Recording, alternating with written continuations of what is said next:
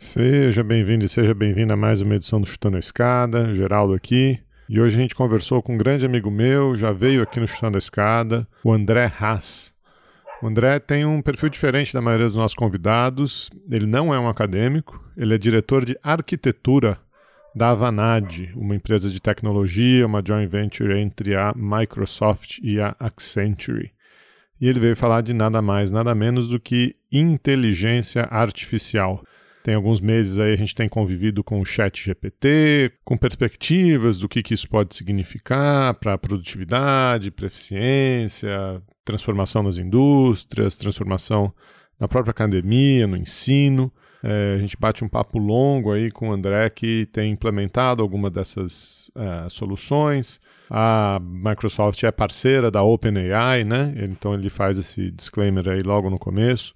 É, mas é um papo muito interessante aí sobre o que, que isso pode impactar diversos aspectos da nossa vida. Se você gosta desse podcast, o Chutando Escada, o seu podcast de política internacional e divulgação científica na área de relações internacionais, considere divulgar esse episódio, considere compartilhar esse episódio com seus colegas, dar like nas suas redes sociais, no Spotify, no YouTube, onde quer que você ouça o nosso podcast. E, se você quiser apoiar financeiramente esta empreitada, Entra lá em chutanescada.com.br barra apoio. Tem, nós temos três campanhas de financiamento coletivo no Catarse, no PicPay e no Patreon. Qualquer ajuda é bem-vinda para apoiar a continuidade desse projeto e você, a partir de 10 reais, passa a ter acesso ao nosso grupo de apoiadores no WhatsApp. Tá com um pouco grupo de zap, sua vida anda monótona? Apoia o Escada e vem conversar com a gente. É isso aí, vamos pro papo, vamos falar com o André Hack sobre chat GPT e inteligência artificial. A escada é uma construção que serve para fazer um deslocamento vertical. Nem sempre é assim, mas tem um jeito de facilitar tudo isso. De elevador? Não.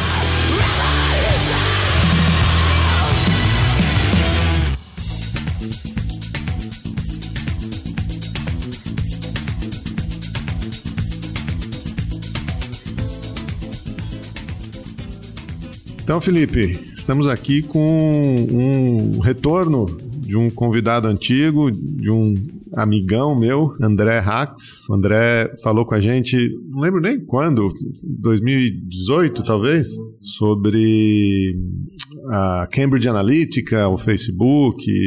Então retorna aqui o Chutando a Escada para falar de um tema super estratégico, né? Simples, é fácil de entender. O André é diretor de arquitetura da Avanade, uma empresa que é uma parceria, uma joint venture entre a Accenture e a Microsoft. E ele veio aqui conversar com a gente sobre inteligência artificial, modelos generativos, chat GPT, tudo que tem estado em pauta aí desde o começo do ano. André, prazer te ver, prazer conversar com você de novo, cara. Obrigado por topar essa conversa. Prazer, é um grande prazer estar aqui, muito feliz de voltar aqui. Obrigado pelo convite. Valeu, André. Obrigado, cara. Obrigado por topar falar com a gente. André, é, acho que para o público em geral, a gente podia começar com, com uma explicaçãozinha rápida, né? Acho que muita gente é, já ouviu falar do chat GPT ou tem brincado aí, tem experimentado com o chat GPT nos últimos meses, mas o que, que é esse, esse modelo de inteligência artificial generativa? É, como que esses modelos... A gente ouvia muito falar de machine learning, né? É, como que esses modelos aparecem e por que, que eles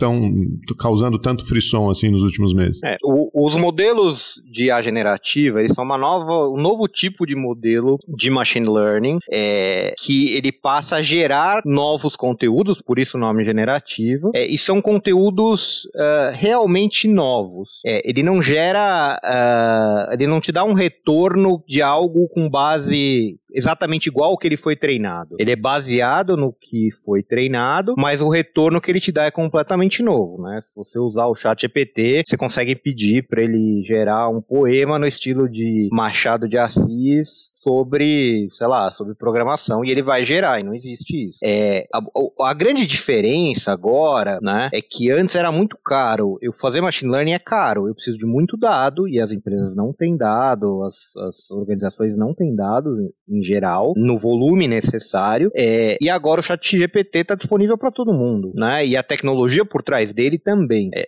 você tem uma organização barra empresa ali, que é a OpenAI, que pegou um volume enorme de dados de Wikipedia, internet e mais um dado próprio dela ali para ajustar a IA e treinou um modelo uh, em cima desses dados, né? Tem algumas estimativas aí que o custo de treinamento do, do modelo do chat GPT é acima de 60 milhões de dólares. Então, é, eu como usuário não preciso gastar isso, eu como empresa não preciso gastar esse volume porque alguém já gastou por mim. Eu posso consumir isso como serviço pagando muito barato. Então, a grande mudança agora é que isso está amplamente disponível é, e que tocou no consumidor, né? O chat GPT de graça ali, é, até recente aí o, o Thread ser lançado, o chat GPT era a, a, aplicação que mais rápido atingiu um milhão de usuários. Aí atingiu em é, uma semana, atingiu um milhão de usuários. André, um, esses chatbots, né, é, esses modelos de, de conversa, a gente, é, o usuário já via isso em várias empresas, em vários, é,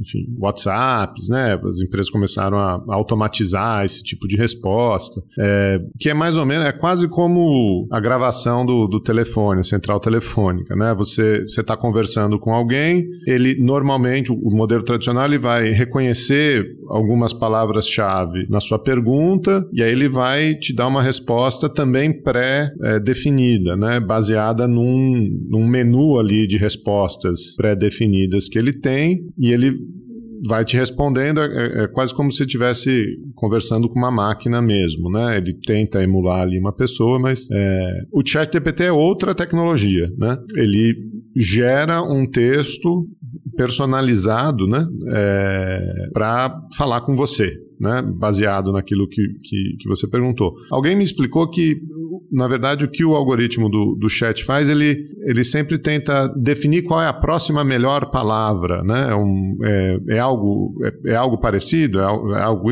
assim? Isso, ele é um modelo probabilístico que ele te dá probabilidade, né? Ele te dá a próxima palavra com base em probabilidade. Qual a próxima palavra que, que deveria vir aqui? É, inclusive, você pode controlar a, a entre aspas, criatividade dele, controlando quais probabilidades ele considera e dá uma randomizada ali no meio para te dar a resposta, tá? Mas é exatamente isso, ele é um modelo é, probabilístico. Me falaram uma vez que ele é um, um papagaio probabilístico. Tá, então ele, mas ele gera texto, né? É, agora, a partir daí, existem outros modelos de, de inteligência artificial generativa, o, eu sei que por, por causa da Microsoft você trabalha muito com, com a própria OpenAI, né? O que, que tem na cartela de, de, de opções aí da OpenAI além do, além do texto? É, quando você fala de IA generativa, você está falando qualquer IA que gera conteúdos novos que não existiam antes. É, hoje a principal é a de texto é, e código, né? Porque o, o ChatGPT consegue gerar código de programação, a OpenAI consegue gerar código de programação, que não deixa de ser texto. É, mas você tem outras de imagem, né? A, a OpenAI tem uma que é a Dali, é, Dali 2 é o que eles estão oferecendo agora. É, você tem outras, Stability, é,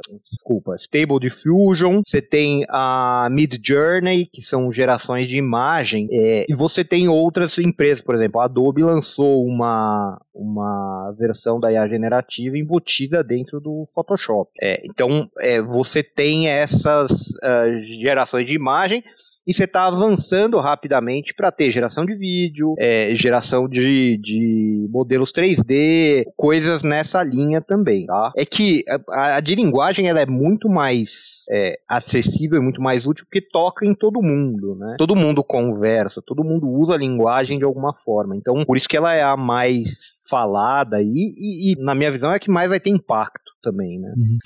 Uhum. André, é, eu imagino que a, é, esse salto tenha ocorrido também porque há um avanço técnico também, né? Você tem é, talvez capacidade de processamento, além do acesso ao, aos bancos de dados que você mencionou, que não consigo nem definir quanto de, de bytes deve ter né, disponível para que o algoritmo tenha esse tipo de alcance. Né? Então eu queria que você falasse um pouco disso, porque ah, hoje a gente tem à disposição processadores de, enfim, que eram impensáveis talvez décadas atrás. E, e além disso, é, o, o chat GPT quando, é, justamente por ter esse modelo é, generativo, né, que você explicou agora há pouco, ele, e isso que mais me assustou quando usei pela primeira vez, ele, ele nessa, talvez esse ímpeto de, de tentar criar coisas novas, ele cria coisas muitas vezes não verídicas, né, Ela inventa coisas, né, e a, a primeiro, acho que eu até falei isso já pro Geraldo, uma vez eu pedi para ele é, me apresentar bandas de punk rock chinesas, né? É, fazendo um teste ali. E aí ele sugeriu 10, as 10 principais músicas de punk rock é, é, de bandas chinesas. Depois eu fui procurar, nenhuma banda existia, né? Ele, ele criou de nomes de grupos e de músicas. Enfim, eu estou dando um exemplo para te ouvir um pouco falar sobre isso, né? Porque é, ela cruza essa linha muitas vezes, né? Também, embora eu entenda que isso gere impactos é, positivos em algumas áreas, em outras talvez me assusta um pouco, né? Enfim, eu fiz dois, dois comentários para te ouvir. É, é, faz sentido isso? O que você pensa sobre isso? Então, isso, isso tem até um nome técnico, tá? É, isso, isso é fato, assim, ela gera uh, informação. O nome técnico é super legal, que é alucinação. É, eu acho mó legal, porque eu falo isso para os clientes e, eu tenho que falar, não, ó, não sou eu que estou falando que você está o termo técnico. É, mas é, isso é porque, né? O, o, modelo ele não, ele não sabe nada, ele não tem conhecimento. Ele é um modelo probabilístico de linguagem, então ele vai te gerar a próxima palavra, quer essa palavra seja verdade ou não. É para coisas é, de conhecimento geral, por exemplo, você perguntar qual a capital do Brasil, é, ele já consumiu milhares e milhares de, de, textos dizendo que a capital do Brasil é Brasília. Então, ele vai ser muito acurado, porque a probabilidade da resposta ser Brasília é muito mais alta do que qualquer outra, tá? Mas para coisas é, à margem, para coisas desse tipo, é, ele vai te dar, ele vai querer te dar uma resposta, né? Porque ele é um modelo feito para gerar coisas, então ele vai é, gerar coisas que não necessariamente são verdades, né? Como esse exemplo que você deu aí das bandas é, de André, punk rock chinês. Isso, é uma, isso é uma opção da programação, isso é uma opção do, da OpenAI, porque qual seria a dificuldade do modelo simplesmente dizer não tenho essa informação, não conheço bandas de punk rock chinesas? É, porque, enfim, isso, isso acontece em várias instâncias, né? Mas por que a necessidade de dar uma resposta ao invés de simplesmente dizer não tenho essa resposta agora, ou te sugerir alguma outra. Ah, você não quer ouvir uma banda de punk rock japonesa, já que eu não conheço a chinesa, sei lá. É, é, é até difícil a gente falar dessa, dessa tecnologia sem andropofor, andro... antropomorfizar. Isso aí, antropomorfizar. Obrigado. É, sem, sem usar termos que a gente usaria falando de uma pessoa. Tipo, ele conhece, ele sabe, é, ele, é, ele falou. É, são coisas desse tipo, tá? O modelo é um modelo que, é, ele, se você olhar tecnologicamente, ele é um modelo que foi que ele é treinado e ele pre, prediz a próxima palavra, depois a próxima, depois a próxima, depois a próxima, tá?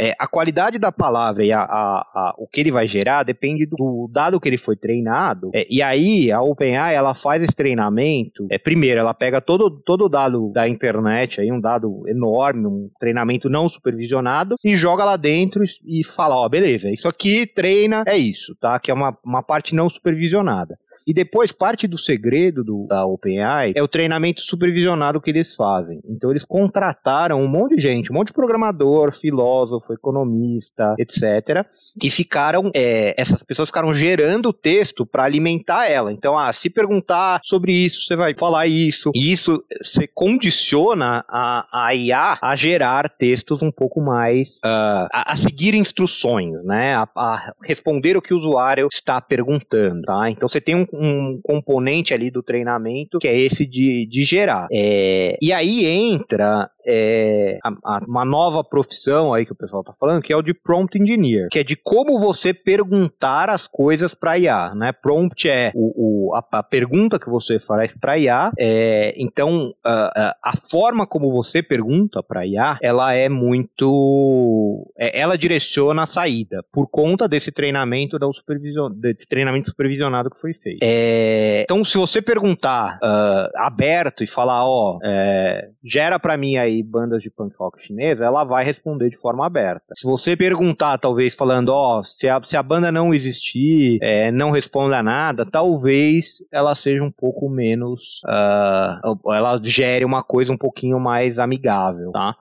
Mas, uh, mas isso depende. E aí, é, assim, para a OpenAI, né, como empresa, no chat EPT, colocar uma instrução dessa, ela ia acabar limitando muito o, a usabilidade da ferramenta dela. É, isso é especulação minha, tá? Mas eu acho que se ela colocasse um prompt muito fechado ali, é, e ela colocou coisas ali no prompt, no treinamento, para evitar é, coisas, uh, geração de, de discurso de ódio, de coisas que são uh, ruim. Violência, aí, né? crime. Né? Violência, crime, etc.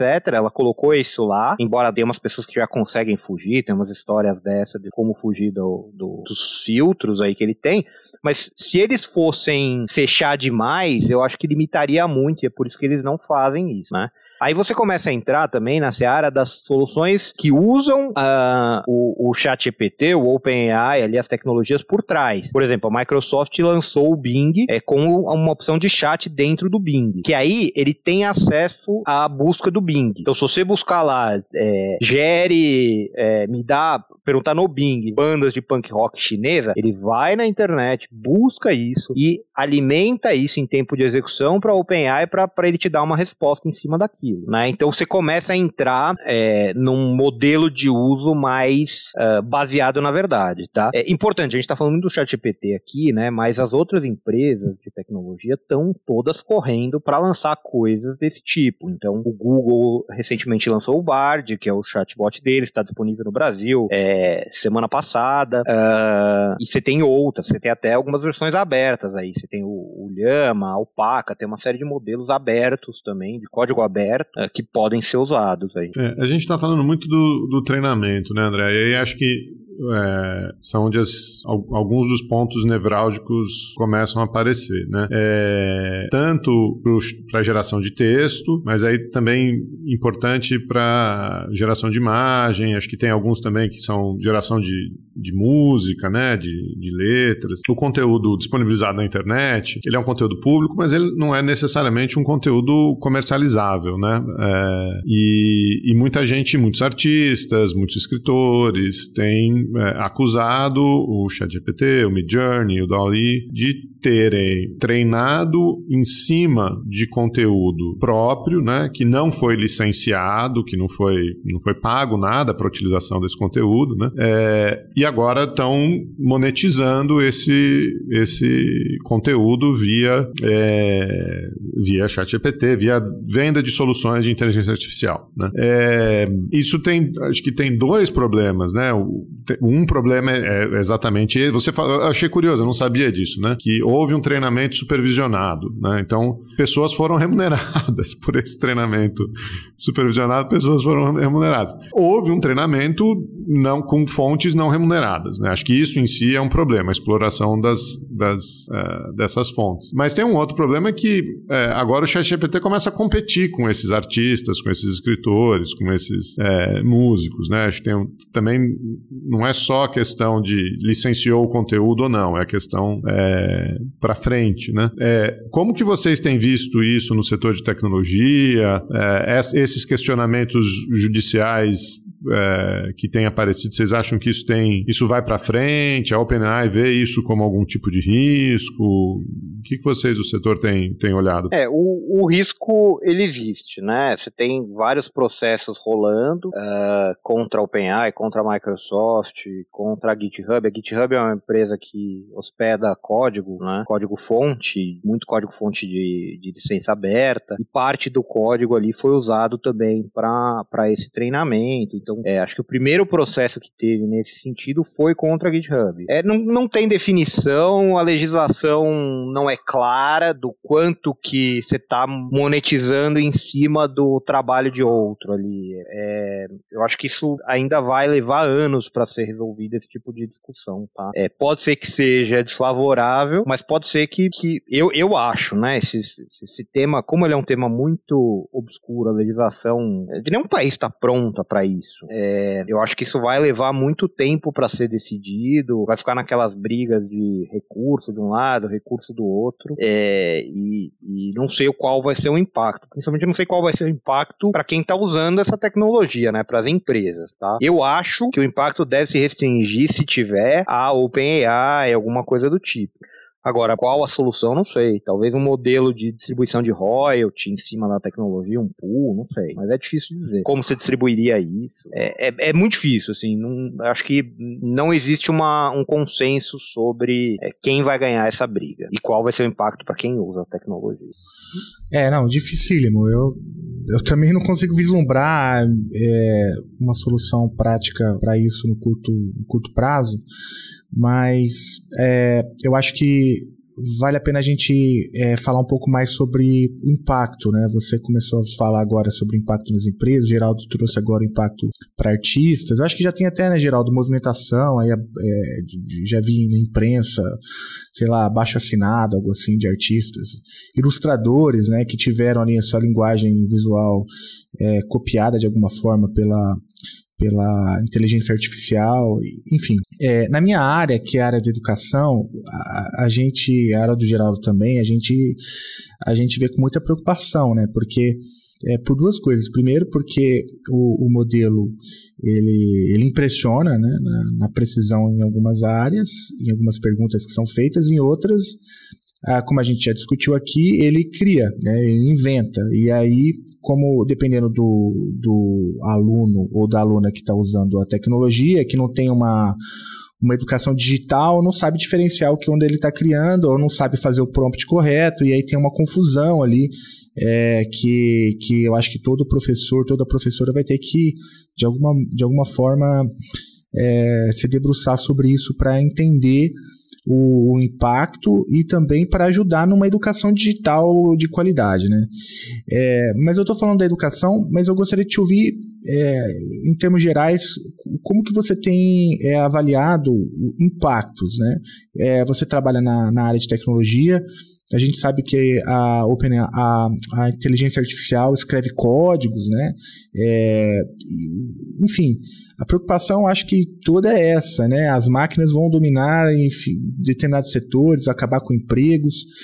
É, eu sei que também não dá para quantificar, é, mas eu queria aproveitar aí o que você está inserido nisso, né, nesse universo, para tentar entender um pouco como que vocês têm discutido o impacto. Sem dúvida, o impacto vai ser é, imenso em tudo que a gente chama aí de profissões de conhecimento, né? Tudo que envolve conhecimento é, vai ter algum impacto. É, algumas coisas mais, algumas coisas menos. É, recentemente saiu um resultado aí de, uma, de, um, de um paper na Science, que eles fizeram um, um estudo com uh, tarefa de escrita de, de informações para nível de pessoas que tinham faculdade, né, de várias profissões, vários temas. É, o resultado que eles mediram é quem tinha, quem usou o chat GPT respondeu 40% mais rápido e com 18% melhor nota. É, óbvio, eles ensinaram como usar e tal. É, então, é, é, e eles mediram também o uso depois, né? Quanto que essas pessoas depois continuaram usando e foi, foi bem alto também o uso depois. Então, assim, você fala que vai reduzir 40%, no caso de tecnologia, de código, né? Hoje o principal produto disso é da GitHub. Como eu falei, chama GitHub Copilot. A GitHub fez um estudo também, é,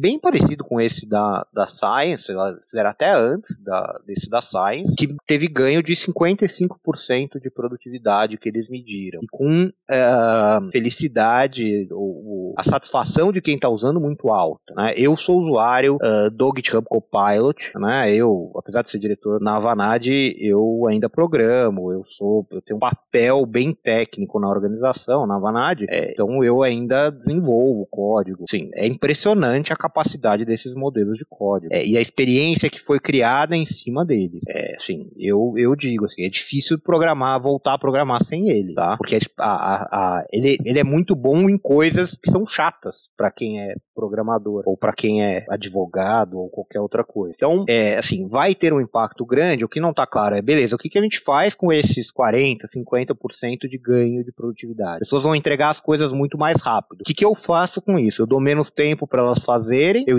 entrego mais, ou eu reduzo pela metade o número de pessoas. Essa discussão é uma discussão que o mercado ainda não, não se decidiu. Eu acho que é, o resultado é alguma coisa no meio do caminho. Né? Eu acho que é, vão ter casos de redução em algumas coisas, vão ter casos de entregar mais. Tem trabalhos que são limitados hoje, né? Hoje você limita uh, o trabalho pela sua capacidade. Você não, você não consegue entregar mais software, não consegue lançar novas funcionalidades porque você não tem dinheiro para isso. Quem tiver nessa situação vai conseguir desenvolver muito mais, entregar mais feature e, e ser mais produtivo. Agora, tem trabalhos que se está limitado com a demanda que existe. Um trabalho de, de atendimento, né? Como o Geraldo falou. É, esse atendimento, é, o trabalho é limitado. Se eu conseguir ser 50% mais produtivo no meu atendimento, eu vou poder fazer isso com menos pessoas? Talvez. Então, essa, essa é uma discussão que acho que movimenta aí vários setores, né? Desde é, o próprio setor de tecnologia, as empresas, é, os, os consumidores disso e até legislação, enfim. Tem algumas iniciativas de legislação legislação na Europa, até no Brasil tem uma proposta de legislação aqui para tentar dizer o que, que você pode fazer e como você vai lidar com esses impactos sociais. É,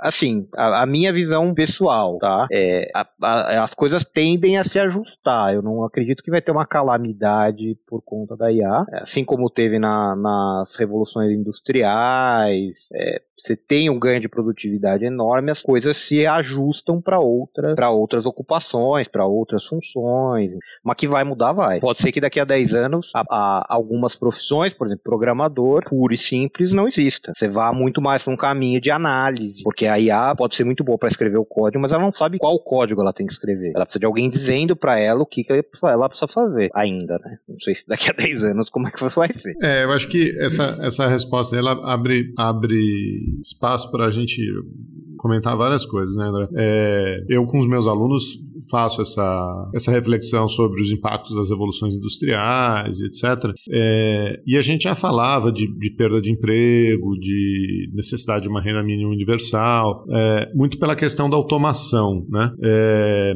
eu acho que, num certo sentido, o que a inteligência artificial está trazendo, eu gostei que você usou o termo profissões de conhecimento, né? É, a gente está saindo um pouco do setor, porque na indústria, ganho de produtividade e automação já é uma realidade há muito tempo. Né? Eu acho que talvez o que a gente esteja vendo agora é o impacto disso no setor de serviços, né? é, no setor de atendimento, no setor de, de produção cultural, de, de, de jornalismo, de advocacia, enfim. É, então acho que tem aí. Agora, é, eu pessoalmente gostaria de ver a, a nossa sociedade caminhar para um modelo em que você trabalhasse menos. Né? É, então vai. Eu, eu, leio Domênico de Masi desde que eu tinha 12 anos de idade. Até agora não achei essa sociedade que você trabalha menos. Mas é, a gente, já que o ganho de de produtividade é tamanho, né? Por que, que você precisa de tanto, tanto trabalho? Né? É, vamos mudar para uma semana de, de quatro dias, para uma jornada de seis horas, sei lá. É, mas, de novo, isso tem que ser um esforço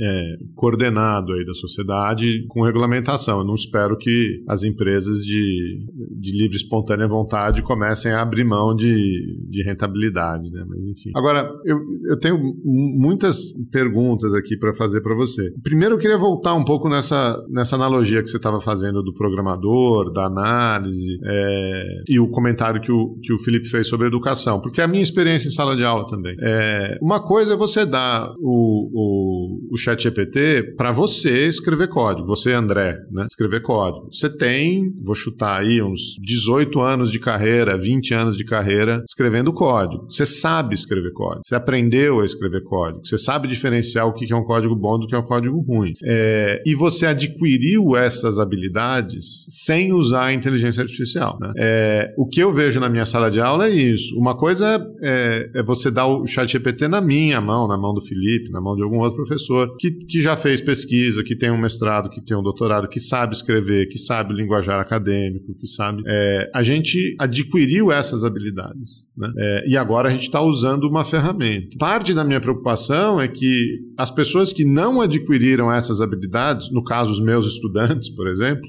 ou o seu programador estagiário, que ainda não sabe escrever código tão bem, né? É, usando a ferramenta, é, consiga de alguma maneira entregar um produto, mas que ele não vai adquirir aquela habilidade. Né? E aí, enfim, eu não li o estudo da, da Science que você mencionou. Eu até acredito que o meu aluno que use o chat GPT vai ter uma nota maior do que o aluno que não usa. Mas eu não sei, e eu tenho fortes indícios que ele vai aprender menos. Né? Que se ele precisar fazer, é, em algum momento, é, precisar fazer o artigo, ou precisar fazer um texto sem a, a utilização da ferramenta, é, ele vai ter menos capacidade do que o cara que, que fez na mão. Né? Então, para mim, um, um, um pouco também passa por isso. É, o quanto de, de habilidades a gente vai deixar de desenvolver, né? porque a inteligência artificial vai fazer para a gente. Né? É, e acho que isso é, um, é uma preocupação, assim, que eu, eu,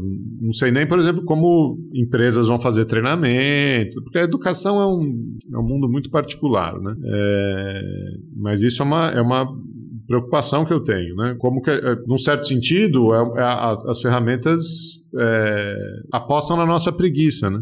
É, isso é, um, é, uma preocupação. Não sei se você chegou a ver alguma coisa aí a esse respeito. Enfim. É, assim, esse mesmo estudo da, da Science, ele, ele diz que é, tende a nivelar as respostas, tá? Ele leva um pouco a média, né? De, leva 18% a média de resposta, mas ele tende a nivelar, ele tende a estreitar isso. Então ele dá uma normalizada, assim. Nesse sentido, ele é um pouco melhor que a média, mas ele não é fora da curva, ele não vai gerar algo muito fora da caixa. É, o estudo da GitHub também, ele, ele diz que para programador júnior ele a, a, a IA é melhor do que para um programador sênior, embora eu sou bastante sênior e eu adorei e estou usando bastante, acho que me deixa mais produtivo. Mas é, é, existe essa preocupação, assim, eu não vi nada uh, definitivo sobre isso. É, eu tenho essa preocupação quando a gente fala dos nossos desenvolvedores, né?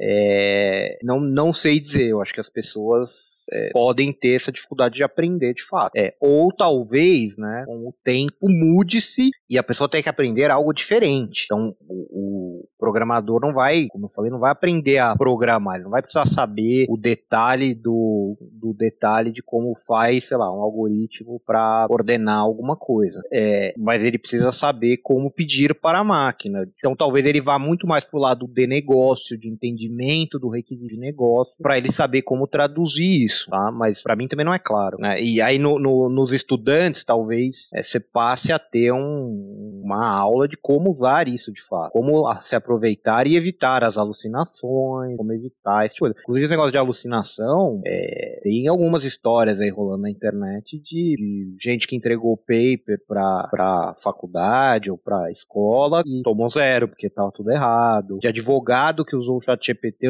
tem um advogado nos Estados Unidos que usou o chat GPT pra gerar gerar uma peça processual lá e perdeu Ele a causa. citou jurisprudência que não existia, né?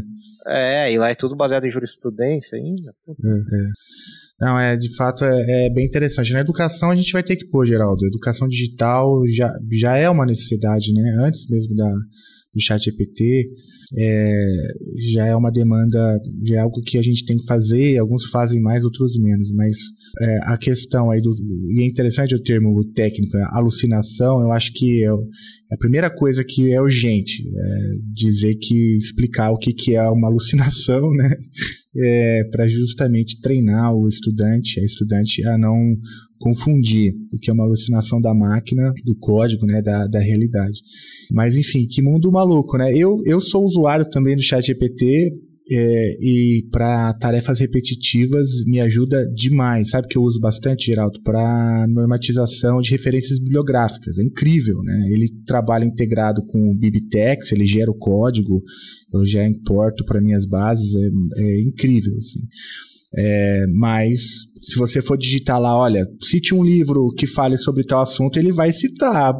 Vai citar um livro provavelmente que não existe, né? Então você incorpora uma, uma referência que não existe. Então, de fato, acho que o Geraldo é, coloca, né? É, é, talvez o diferencial, e o André também, você também, André, que o diferencial seja, para o mercado de trabalho, seja justamente esse, o cara que entende, é, de que o cara que faz as perguntas corretas também, né? Que, que tem um conhecimento aprofundado sobre um tema e que utiliza a inteligência artificial para otimizar aquilo que ele já domina, né? é, que, e, e não para exclusivamente para é, geração de conteúdo do zero. Enfim, é o que eu estou entendendo da conversa. E me corrija se eu estiver errado, Geraldo, André. Não, eu acho que acho que é isso. É, é, é, é, é um tema é um tema complexo, né?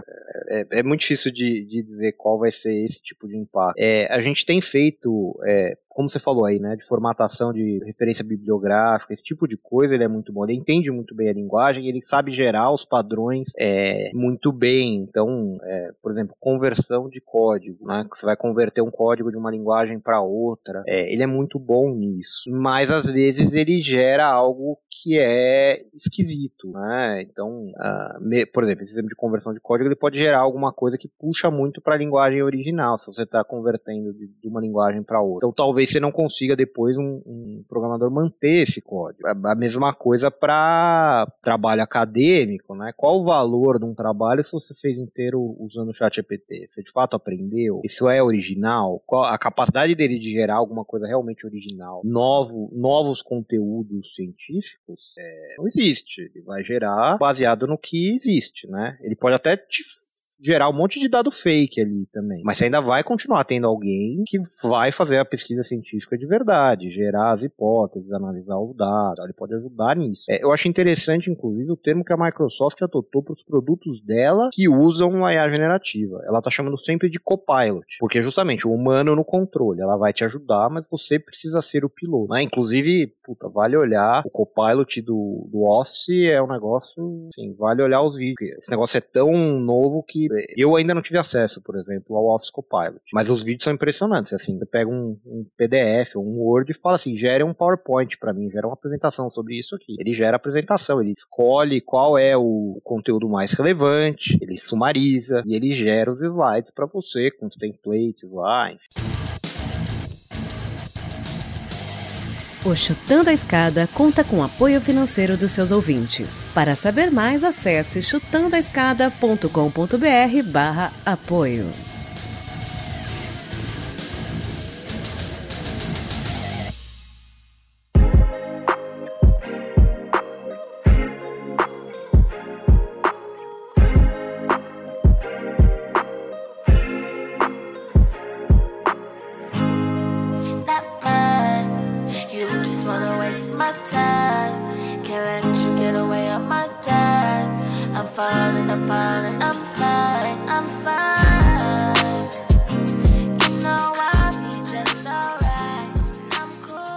André, quando a gente fala sobre machine learning, né, e algoritmos em particular, é, um, uma das preocupações do pessoal era com viés, né? É, se você treina um algoritmo com uma base de dados enviesada, e aí, é, como a gente tem cada vez mais olhado para machismo estrutural na sociedade, para racismo estrutural na sociedade, é, muitas dessas bases, né, do, do, desses algoritmos foram treinados levando essas características, características de reconhecimento facial, enfim, um monte de coisa. É, o próprio algoritmo carrega aquilo e é mais um elemento para reforçar né, essa, essa discriminação. Eu imagino que a mesma preocupação exista na inteligência artificial generativa. Né? A gente estava falando aqui da, que, que, esses, que esses modelos são treinados, né? se eles forem treinados em bases enviesadas e isso não for corrigido, ele, existe uma tendência a reproduzir né, é, esses, esses padrões de preconceito e discriminação. É, existe uma discussão sobre isso, existem meios de, de enfim, encaminhar esse impacto, de, de agir sobre, é, sobre esses vieses? O que, que, o que, que vocês estão vendo a esse respeito? É, esse, esse impacto é real, ele existe, né? E, e, você sai do viés do dado e agora você passa a entrar no viés inconsciente que existe. Porque o viés inconsciente do ser humano se transporta para a nossa linguagem e é usado para treinar a IA. Então a IA incorpora o viés inconsciente que existe. Eu vou dar um exemplo que eu dou para os meus clientes quando eu falo sobre esse tema de viés. Se você for no chat GPT é, e perguntar quem ganhou a Copa do Mundo, é, primeiro que a, a, data de treinamento do chat GPT é até 2021. Então ele vai falar que foi é, a França, quando na verdade foi a, a Argentina. É, porque o dado é anterior. Mas é, a, a, maior parte das pessoas, e eu uso esse exemplo de propósito, porque a maior parte das pessoas nem percebe o viés que tem na resposta. Porque ele não considerou que eu pudesse estar falando de futebol feminino. Porque quando a gente no Brasil Ou de algum Copa outro esporte, né? Ou de, de algum outro esporte. Quando a gente fala é, é, Copa do Mundo em português, é Copa do Mundo de futebol masculina que a gente está falando. E esse viés é transportado para um modelo de linguagem. Então esse é um tema sério. É, como a gente está falando muito de uso corporativo, né, a gente sempre coloca uma camada que a gente chama de A responsável é, na seleção dos casos de uso, no, no trabalho em cima de prompt engineering e outras técnicas, monitoramento, etc., para tentar minimizar. É, é difícil de minimizar alguns porque ele já está tão incorporado na nossa linguagem que ele transporta para IA. Mas é um tema super importante e relevante. É, eu, eu imagino se você entrar no, no Dali ou no Mid Journey e pedir uma pintura de um homem bonito, né, ou uma pintura de uma mulher bonita, né, o que, que ele vai reproduzir na hora, né? Tem, tem minhas é, eu vi uma, uma, uma thread dessas do Twitter que alguém colocou, né? É os estereótipos da, da mulher bonita em vários países. Então, aí o cara foi perguntando, né, pro, acho que pro Mid Journey é, reproduz a imagem de mulher, mulher bonita no Brasil. Aí tinha, tinha ali uma imagem, e aí de vários países, né? E aí vários estereótipos, assim, de vários países. Acho que é um pouco isso que você está falando. É, não, inclusive, às vezes dá pra gente usar isso para levantar esses temas, né? Pra ver como que é esse viés, pra gente trazer isso à luz, né? Você usar um prompt desse aí no Mid Journey, você consegue trazer o viés que, que, de qual é esse padrão de beleza, de como isso tá enraizado aí na, na nossa sociedade. Mas não tem uma resposta também. Eu acho que esse tema é muito novo. Assim. A maior parte das coisas aqui, é, a gente não existe uma resposta definitiva, existem as preocupações, é, mas isso vai sendo resolvido, né? Conforme, conforme as coisas vão sendo trabalhadas. Tem muita. Não, não existe mágica. É, e também pelo que eu estou entendendo assim da tua leitura sobre o tema, você também não corre para o lado do catastrofismo, assim, né? Daquela leitura que às vezes surge que, ah, vai acabar, então, a revolução das máquinas, né? Pelo que eu estou entendendo, até você fala isso, né? Haverá uma, uma certa acomodação, claro, o impacto haverá, a gente não sabe mensurar, certamente haverá. É, o bom profissional, aquele que entende né, profundamente o, o assunto, não perderá emprego, né? Aquele que sabe usar a inteligência artificial provavelmente não perderá emprego. Aquele que, né, aquele que não sabe escrever, que, enfim, não entende profundamente sobre os temas, esse sim pode ser superado, mas não, não, não é o fim do mundo, né? Eu acho que eu queria te perguntar isso assim, no final, né? O, o, mundo não, não acabará nos próximos anos por conta da inteligência artificial, ou, ou acabará, né? Não sei.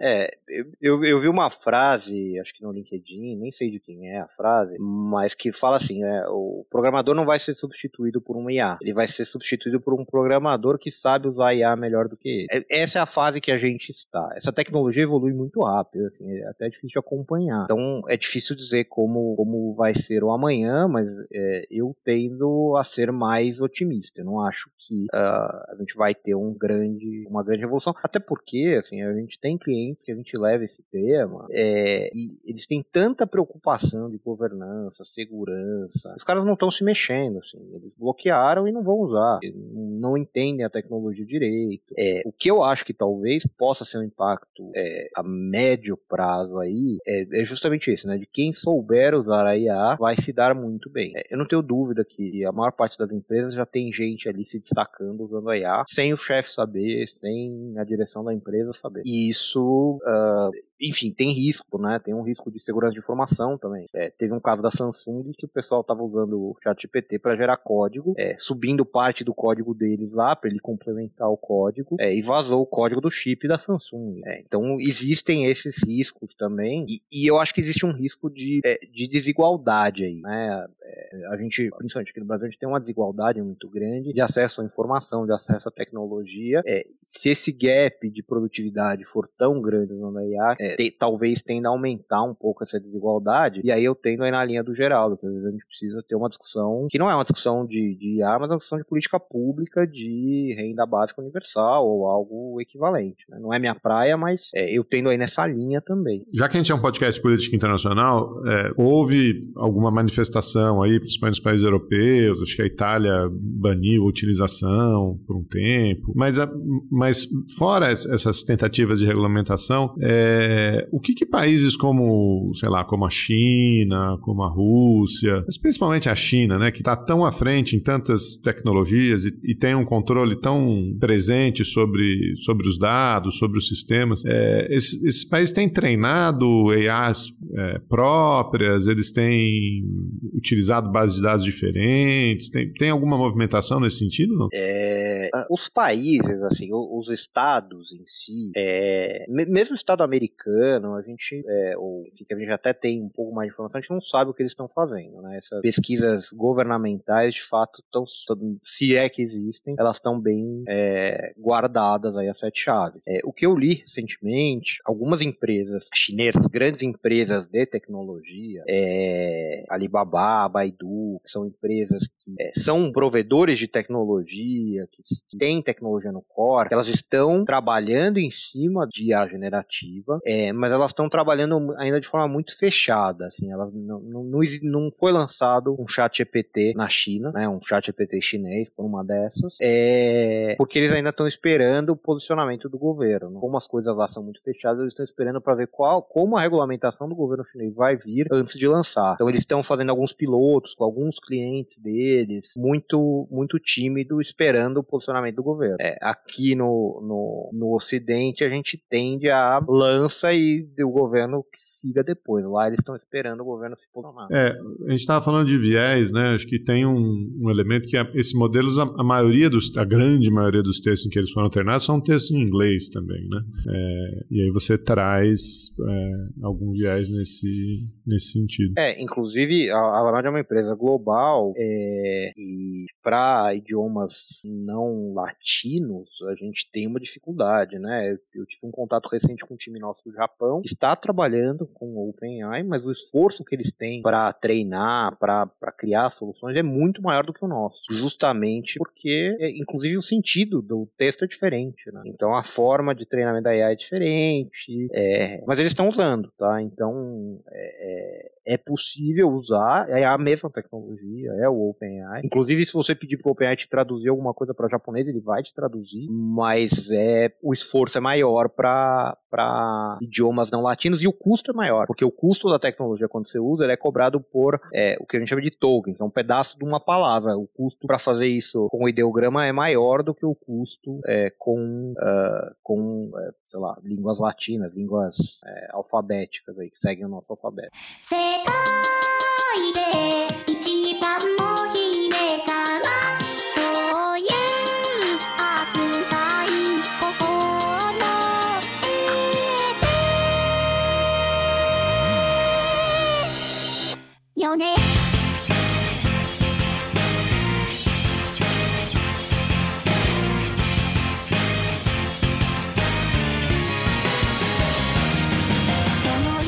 A inteligência artificial generativa deixa a gente mais perto da singularidade, não? Tem que perguntar isso pro próprio chat GPT.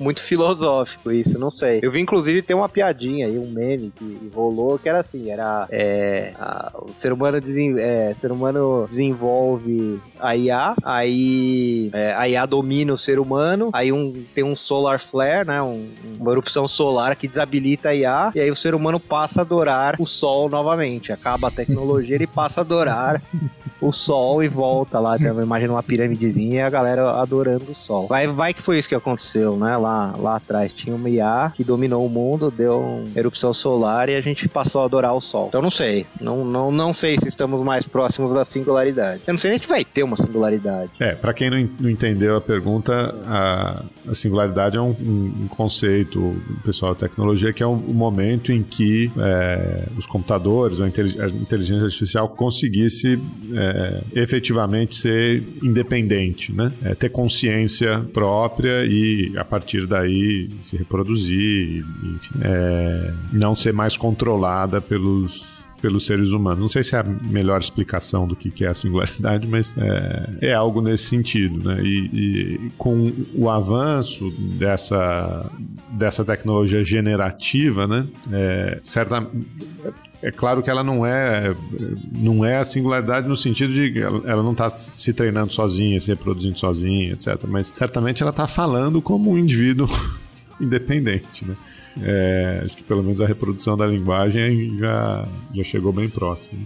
É, o, o a, a, capacidade linguística da IA, ela já passou a capacidade do ser humano médio. Ela consegue pegar nuances de linguagem, ela consegue entender é, a linguagem melhor do que, do que a média das pessoas. É, então, assim, a gente não está longe, é, em termos de, de linguagem, né, de uma mini singularidade, né, quando a gente fala de, de entendimento de linguagem, pelo menos. Mas é, é, a questão aí entra na questão das uh, que é chamado de AGI, né? Em, o termo em inglês é, é Autonomous. É, é Autonomous General Intelligence né? Que é uma inteligência autônoma de fato e geral. É, a gente está muito longe disso, né? Tem até umas brincadeiras, tem uns caras que fizeram o GPT, entre aspas, ganhar consciência, chama de auto GPT, criaram lá algumas customizações em cima para ele buscando informação e se refinando e tal, mas está muito longe ainda, né? Ainda é muito de brincadeira, pesquisa e tal. Eu acho que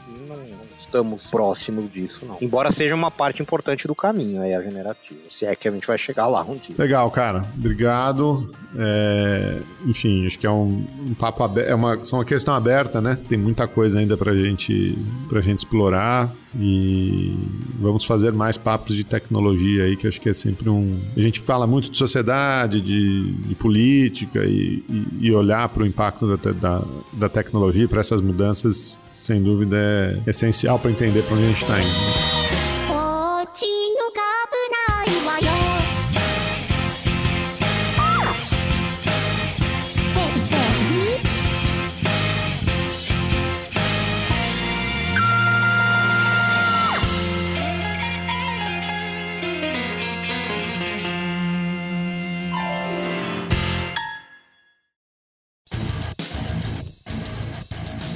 Você acabou de ouvir mais um episódio do Chutando a Escada. Para apoiar, acesse chutandoaescada.com.br barra apoio.